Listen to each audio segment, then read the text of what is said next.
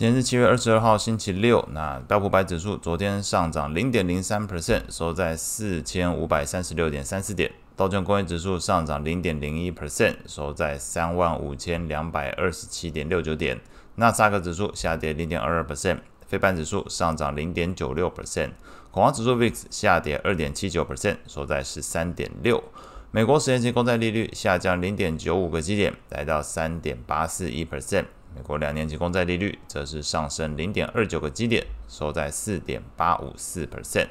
美元指数上涨零点二 percent，收在一零一点零九。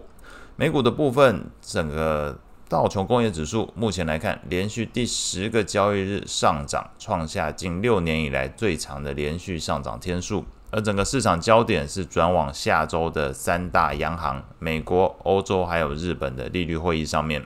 整体市况呈现盘整的走势，美股四大指数之中表现最好的是前一天重挫的费半指数。在投资风格来看，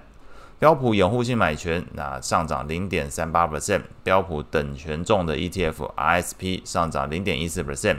那标普价值股 IVW 上涨零点零四 percent，基本上这三个掩护性买权、等权重，还有这个价值股涨幅都比昨天标普五百指数来得好。那当然了，昨天标普五百指数基本上是持平的一个状态。财报的部分，昨天公布比较重要的是美国运通，那财报的 EPS 优于市场预期，不过营收是低于市场预估的水准。公司虽然重申获利财测预估 EPS 介在十一到十一点四美元，但是财报之中针对信用损失的坏账准备金来到十二亿美元，去年同期是四点一亿美元哦，所以这个幅度大幅提高。此外，这个线上刷卡的金额年增幅只有八个 percent，那先前五个季度至少都是双位数成长的一个情况，相较之下明显是呃落后了，或者是这个。消费力道下滑的一个情形。那消息公布之后，美国运通股价在昨天是大跌三点八九 percent 哦。所以，即便 EPS 优于市场预期，然后财测也没有调整。不过，整个数据显示出来，这个坏账准备金提高，同时线上消费的力道下滑，那股价的部分还是拉回的一个情况。类股来看，昨天标普十一大类股里面表现最好的三个是公用事业、健康照护还有能源，基本上跟更前一天，这个表现是一样的，反映整个市场对于防御态势来说还是相对比较强的。领涨的股票包含着南方电力、辉瑞药厂以及这个雪佛龙，涨幅都在一点四 percent 之上。表现最差的三个类股是落在通讯服务、工业还有金融。那领跌的包含昨天脸书下跌二点七三 percent，FedEx 下跌一点四七 percent，小摩下跌零点七七 percent。